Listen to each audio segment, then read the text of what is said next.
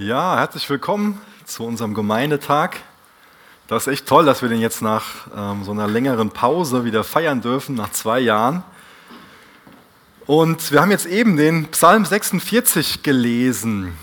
Ähm, sehr interessant, in was für einer Situation die einzelnen Psalme so geschrieben wurden. Und in welcher Situation wurde denn speziell dieser 46. Psalm geschrieben? Ich denke, wenn wir uns ähm, Bilder aus Mariupol ins Bewusstsein rufen. Eine Stadt, die eingekesselt ist, wo es keine Möglichkeit ähm, anscheinend gibt, zu entrinnen, vor der drohenden Gefahr, auch für viele vor dem Tod wegzulaufen, vor viel Leid wegzulaufen. Das sind ja schlimme Bilder, die wir da sehen. Ganz schrecklich, tote Menschen, viel Leid, was dort ist. Und was für ein Segen, wer sowas nicht erdulden muss. Wohl dem, der sowas nicht erleben muss.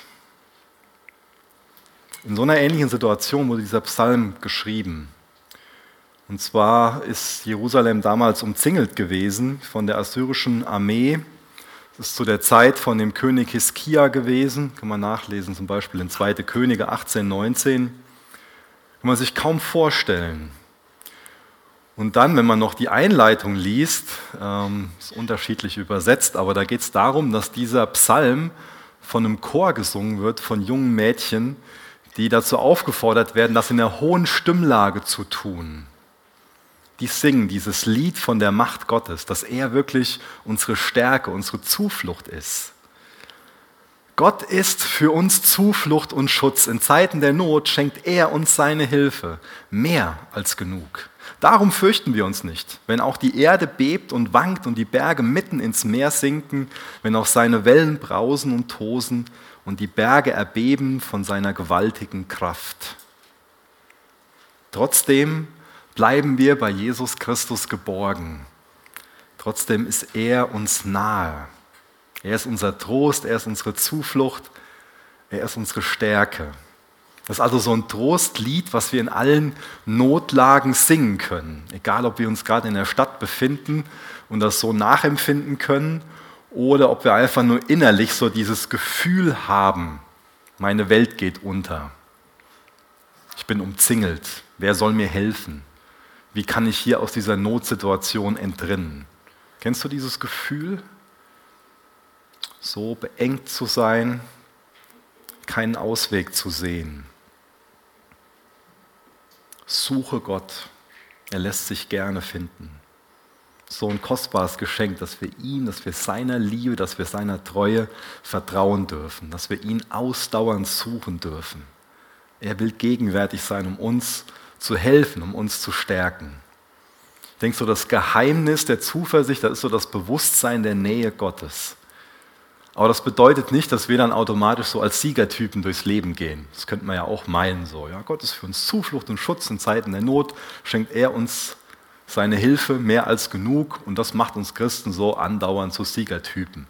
Ja, ist nicht so eine Durchhalteparole, nicht nur so was, was, einem so ein Mut, der nicht begründet ist, zuspricht.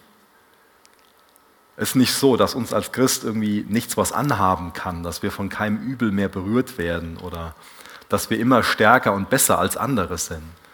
Das ist großer Unsinn, wenn man so denkt.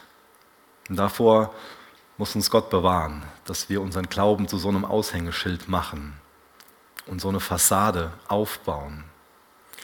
Gott ist für uns Zuflucht und Schutz. In Zeiten der Not schenkt er uns seine Hilfe mehr als genug. Das führt uns ja, wenn wir das verstehen, was da steht, eigentlich in eine tiefe Demut hinein, denn uns wird bewusst, wir brauchen Zuflucht. Wir haben nicht selbst genug Kraft. Wir brauchen Schutz. Und die Wahrheit ist, dass jeder einzelne von uns auf Rettung angewiesen ist. Und das Kostbare ist, dass sich Gott als dieser Retter anbietet.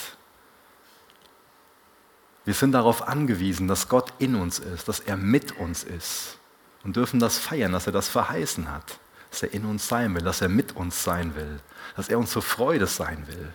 Wo können wir denn sonst dauerhaft Freude finden, echte Freude, außer in Jesus allein? Und deswegen können wir dieses Lied singen, diesen Psalm beten, dieses Gebet beten und darauf vertrauen, dass Gott so ist, dass er unsere Zuversicht und Stärke ist. Gerade dann, wenn wir nicht stark sind. Auch gerade dann, wenn wir mutlos werden. Gerade dann, wenn es uns so scheint, als ob unsere Welt untergeht. Und wir beten das so nicht im Trotz, sondern wir beten das, weil wir getröstet sind. Durch den Glauben an ihn.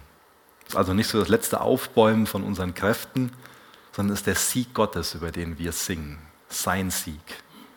Es ist Gott, über den wir singen.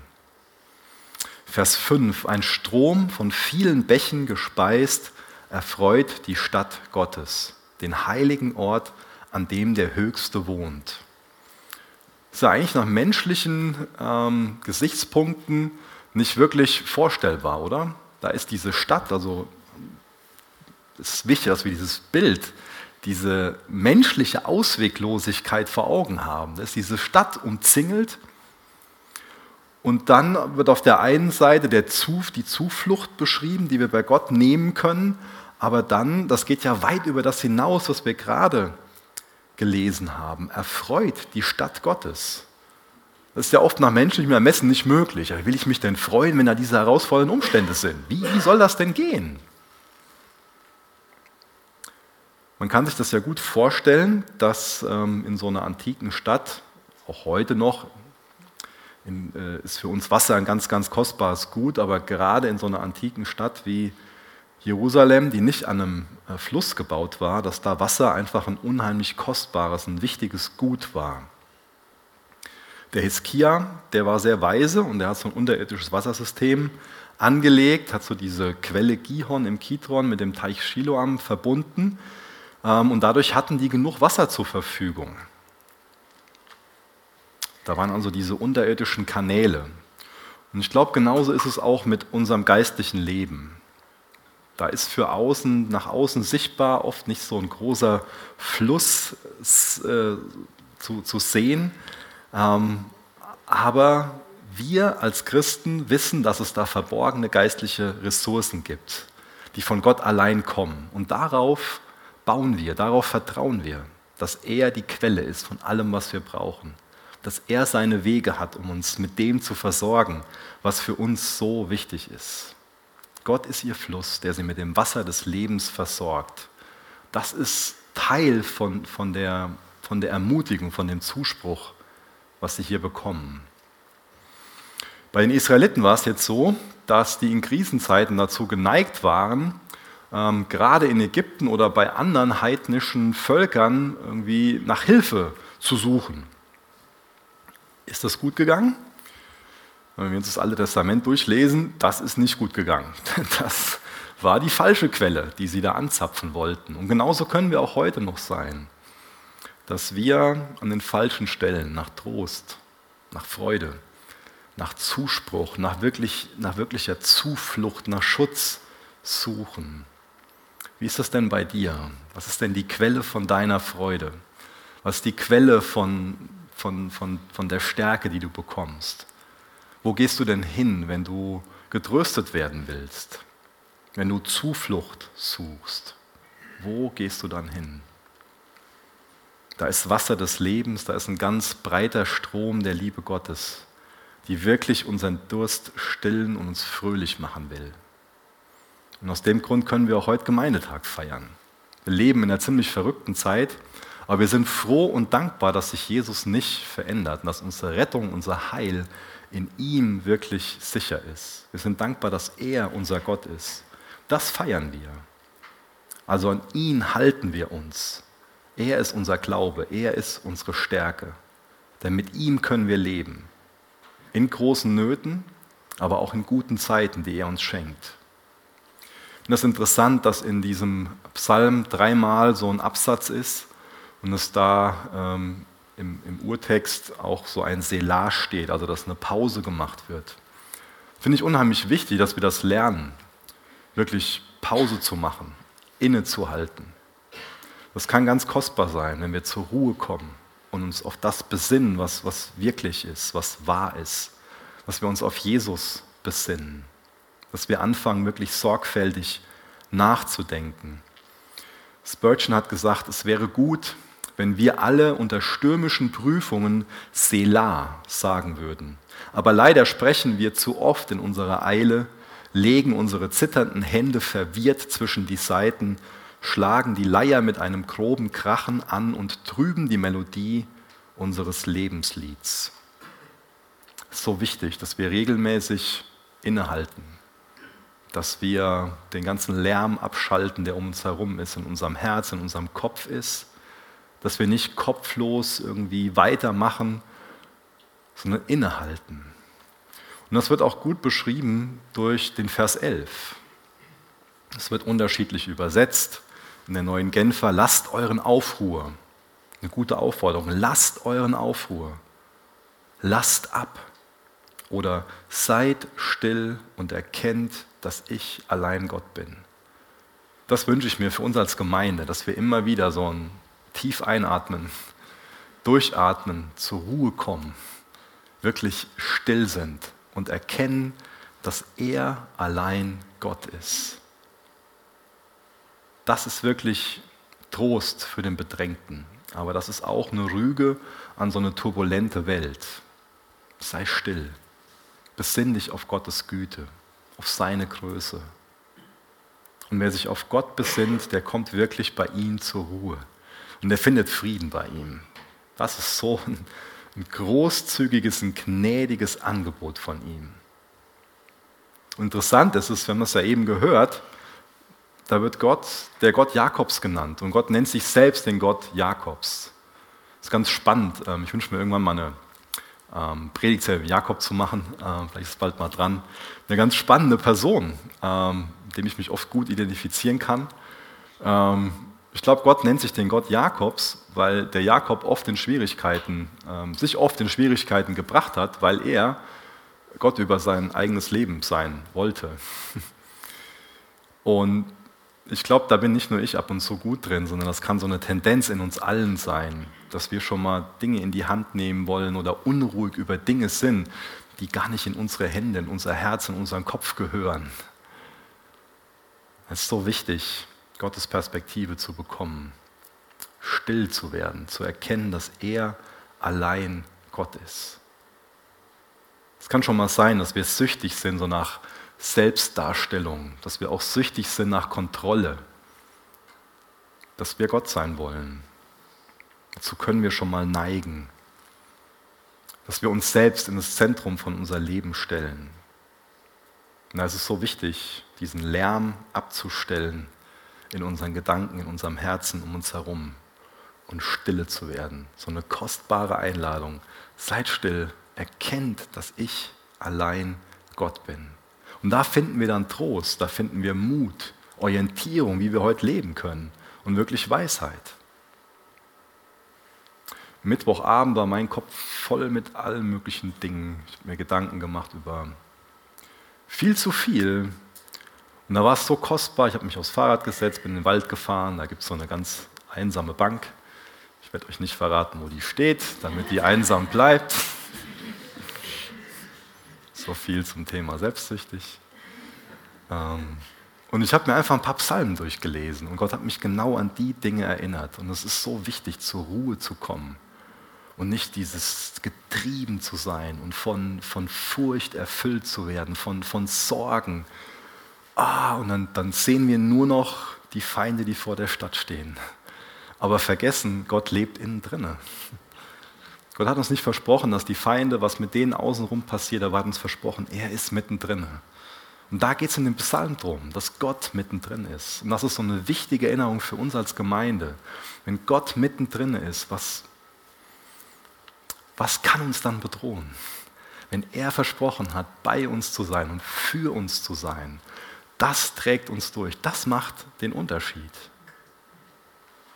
Das hilft uns in Schwierigkeiten, in Veränderungen. Und da gibt im Endeffekt auch der Martin Luther Zeugnis von. Ich denke, viele haben schon mal dieses bekannte Lied Eine feste Burg ist unser Gott ähm, gehört. Und er hat in diesem Lied, diesem Psalm ähm, quasi vertont, also in seinen eigenen Worten. Und der Psalm hat ihm in so vielen Situationen geholfen. Und wenn ich mir sein Leben angucke, frage ich mich nur, wie hat er denn durchgehalten? Ja? Es ist echt interessant, äh, sich das mal, ähm, sich damit auseinanderzusetzen, auch wie das Lied so entstanden ist. Ähm, Im Endeffekt war es so, dass in seinem Umfeld Menschen an der Pest gestorben sind. Es war auch so, dass die Reformationsbewegung so drohte zu zerbrechen. Er selbst ist zwischenzeitlich so krank gewesen, dass er sich von seinen Lieben verabschiedet hat, weil er gedacht hat, ähm, ich sterbe. Ja. Viele Situationen in seinem Leben, die so herausfordernd waren. Die Stimmung im Volk, die schlägt um, ist nicht mehr wirklich so für ihn, sondern eher gegen ihn. Dann hat er auch noch ganz große theologische Differenzen und dadurch auch Streitigkeiten mit ähm, Brüdern, die ihm sonst so wichtig und, und nah waren. Auch finanzielle Herausforderungen und eine riesengroße Familie. Und ich frage mich, wie hat er in dem Ganzen, auch in dem ganzen Lärm, noch einen Kopf dafür gehabt und ein Herz, was so ein Lied schreibt. Und ich glaube, das ist die Wahrheit. Das ist dann, wenn wir zur Stille kommen, wenn wir zur Ruhe kommen und die Wahrheit, genau wie sie hier im Psalm 46 beschrieben wird, wenn wir das an uns ranlassen, sei still und erkennt, dass ich allein Gott bin. Was hilft uns in all dem? Wir leben gerade in turbulenten Zeiten. Ich denke, ich bin nicht der Einzige, der das so wahrnimmt. Wir leben auch in der nachchristlichen Kultur und so können wir uns eingekesselt fühlen. Da ist zum einen so ein moralischer Verfall um uns herum, auch so eine Spaltung in der Gesellschaft in Bezug auf verschiedenste Themen, Inflation, Krieg in der Ukraine. Wo suchst du Zuflucht? Wo? Es sind ja viele Fragen, die uns auch bewegen. Was kommt denn nach Corona? Mein Wunsch war so einfach ein entspannter Sommer. Ja, dann fängt ein Krieg in der Ukraine an. Was kommt nach dem Ukraine-Krieg? Ich glaube, momentan ist eine gute Zeit, um still zu werden und zu erkennen, dass er Gott ist. Und auch nach dem Ukraine-Krieg kommt eine gute Zeit, um still zu werden und zu erkennen, dass er allein Gott ist. Wie leben wir in dieser Zeit? Verbreitest du wirklich Glaube, Hoffnung und Liebe oder eher Sorge, Hetze und Unruhe? Wir als Gemeinde, wir sind eingeladen, wirklich ein Volk, eine Gemeinschaft zu sein, von Menschen, die bei Christus Ruhe gefunden haben, die bei ihm zum Frieden gefunden haben. Jesus war nie ein gestresster Typ, der gehetzt hat oder Unruhe verbreitet hat, Sorgen verbreitet hat. Das Leben ist nicht dasselbe wie vor der Krise. Das war vielleicht für manch einen von uns. Für mich war das eine Hoffnung so. Ach, jetzt dann sind die Maßnahmen weg und dann ist es so wie vorher. Aber die Wahrheit ist, dass das Leben nie wieder so sein wird wie vor zweieinhalb Jahren. Krise hin oder her. Es geht immer weiter. Das Leben wird nie wieder so sein wie vor der Krise. Das ist eine Tatsache, der wir ins Gesicht gucken sollten. Damit sage ich nicht, dass alles jetzt besser wird oder dass alles schlechter wird. Ich will uns nur Mut machen, dass wir diese Kategorien aus unserem Denken verbannen. Besser und schlechter in Bezug auf die Zeit, die kommt. Und es kommt eine gute Zeit, um still zu werden, und zu erkennen, dass er Gott ist. Was kommt nach Covid-19? Was kommt nach dem Ukraine-Krieg? Irgendwann kommt Jesus Christus wieder, das wissen wir. Das ist unser Glaube, das ist unsere Hoffnung. Und solange er noch nicht wiedergekommen ist, ist eine gute Zeit, um Gott zu vertrauen, um ihm wirklich auf dem schmalen Pfad entgegenzugehen. Eine gute Zeit, um wirklich Glaube, Hoffnung und Liebe zu verbreiten. Das sage ich mir. Die Erinnerung brauche ich, und das sage ich auch dir. Ich glaube, wir alle brauchen diese Erinnerung. Deswegen, wie steht es gerade um deinen Glauben? Wie steht es gerade wirklich um deine Beziehung zu Jesus? Das ist ein Trauma, was die Welt so in den letzten Jahren erlebt hat. Viel Spaltung, viel Leid, viele wirtschaftliche Ungereimtheiten. Und gerade kommen neue Herausforderungen auf uns zu. Ja? So Lieferketten, Inflation, Krieg. Aber hat sich Jesus wirklich verändert? Hat sich seine Treue, seine Liebe, seine Gerechtigkeit, verändert die sich? Wie gut, dass wir uns darin bergen dürfen, dass wir wissen, Jesus ist Herr über den Wind. Er ist Herr über die Wellen. Er muss nur ein Wort sagen und alles muss ihm gehorchen. Er ist die oberste Autorität. Darin finden wir zur Ruhe. Deswegen ist er unsere sichere Burg, unsere Zuflucht. Und deswegen will ich uns Mut machen, dass wir diese Krise, diese Stürme auch so als eine gottgegebene Möglichkeit, als eine Chance wahrnehmen. Ich glaube, das ist nicht grundlos, dass uns Jesus dazu bestimmt hat, dazu auserwählt hat, gerade in so einer Zeit hier in Herborn-Seelbach seine Gemeinde zu sein. Und das ist eine gute Zeit, um Glaube und Hoffnung und Liebe zu verbreiten. Und keine gute Zeit, um den Mut aufzugeben, sondern eine gute Zeit, um wirklich ganze Sache mit Jesus zu machen. Der Apostel Paulus, der ist auch vertraut mit wirklichen Stürmen und, und, heftigen Umständen und der hat auch immer wieder Zuspruch gebraucht.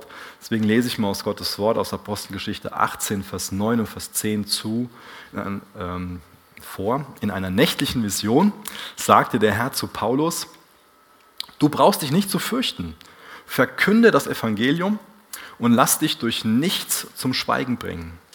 Ich selbst bin bei dir und niemand, der dich angreift, kann dir etwas anhaben, denn mir gehört ein großes Volk in dieser Stadt. Was für ein mächtiger Zuspruch. Und ich glaube, das ist auch der Zuspruch Gottes an uns heute Morgen. Fürchte dich nicht, ich bin bei dir. Jesus tritt uns also als Seelsorger gegenüber und ähm, macht uns diesen Zuspruch. Er sagt uns, ich sehe eure kleine Kraft. Ich sehe eure Grenzen. Ich sehe eure Sorgen. Ich sehe eure Bedenken. Ich sehe eure Furcht. Aber seid gewiss, ich bin bei euch. Das habe ich euch versprochen. Bis ans Ende der Zeiten. Nicht nur die letzten so und so viele Jahre, sondern auch morgen noch, in einem Jahr, in drei Jahren, in fünf. Ich bin mit euch, bis der Weg zu Ende geht. Ich habe ein großes Volk in dieser Stadt. Wisst ihr, Gott hat Pläne. Sein Plan ist, Menschen zu retten. Daran halten wir uns. Das ist unser Glaube. Er hat die Welt nicht einfach sich selbst überlassen, hoffnungslos, sondern er hat Menschen auserwählt. Er hat ein großes Volk in dieser Stadt. In Herborn, im Ahrtal, im Dillkreis, hier in Hessen bei uns hat er ein großes Volk. Verkünde das Evangelium und lass dich durch nichts zum Schweigen bringen. Was für ein, was für ein kostbarer Auftrag dass wir dem folgen dürfen. Das geht heute noch von Jesus aus, dieser Auftrag. Er steht da und sagt uns, ich suche immer noch Leute, die mit mir unterwegs sind.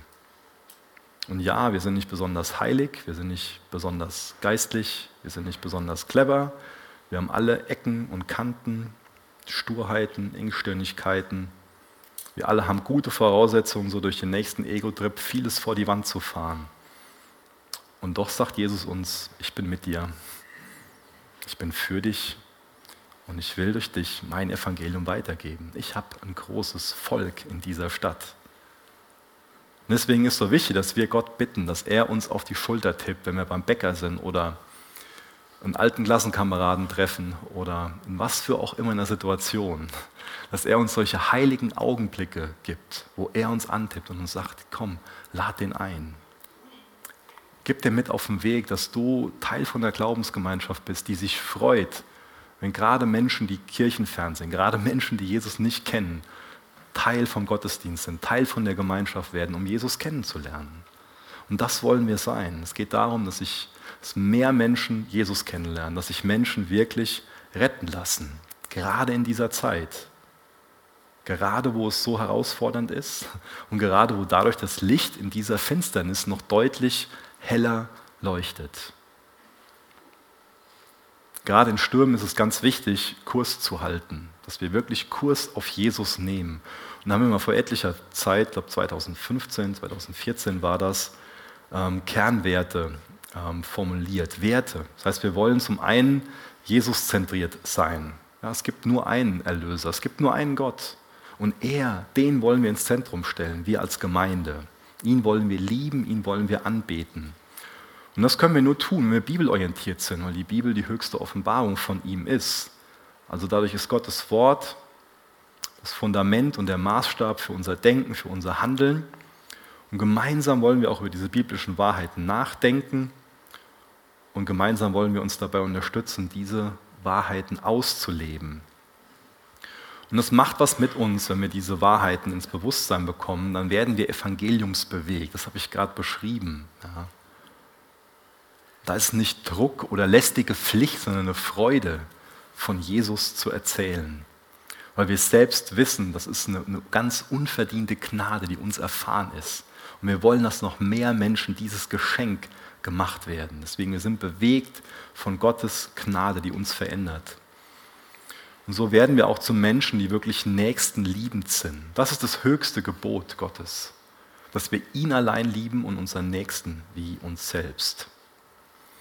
Und das zeigt sich hoffentlich in unserem Lebensstil. Und dabei wollen wir uns helfen, dass das noch mehr gezeigt wird durch den Lebensstil. Und das Ganze geht nur, wenn wir wirklich geisterfüllt sind. Und das will Gott tun. Er will uns mit seinem Geist erfüllen, uns Gaben geben, uns Erkenntnis schenken, Geistesfrüchte wachsen lassen, uns wirklich befähigen, nach seinem Willen zu leben. Und deswegen ist es wichtig, dass wir beten, bevor wir handeln. Und dann wird auch alles, was wir tun, als Gemeinde alltagsrelevant sein. Rettung ist für jeden relevant. Jesus ist für jeden relevant. So eine Gemeinde wollen wir sein. Und da geht es darum, ob, ob du mit Teil davon sein willst, ob das dein Herz ist, ob du dich dafür investieren willst. Es geht um Mission. Es geht darum, dass Menschen Jesus kennenlernen. Und es gibt so viele in Deutschland, die sagen, hm, mit Jesus den brauche ich nicht, ja, habe ich kein Interesse dran. Aber ich glaube, das liegt nur daran, weil sie noch nicht die Kraft des Glaubens an Jesus Christus geschmeckt haben, erfahren haben.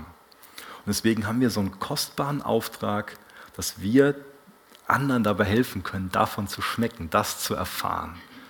Dass das Evangelium zwar für manch einen eine Torheit klingt, aber dass es die Kraft Gottes zur Rettung ist. Davon wollen wir Zeugnis geben. Ihr dürft gerne noch aufstehen, dann bete ich mit uns. Und dann singen wir noch so ein Lied zum Abschluss von dem eigentlichen Gottesdienst und danach gibt es noch ein paar Informationen.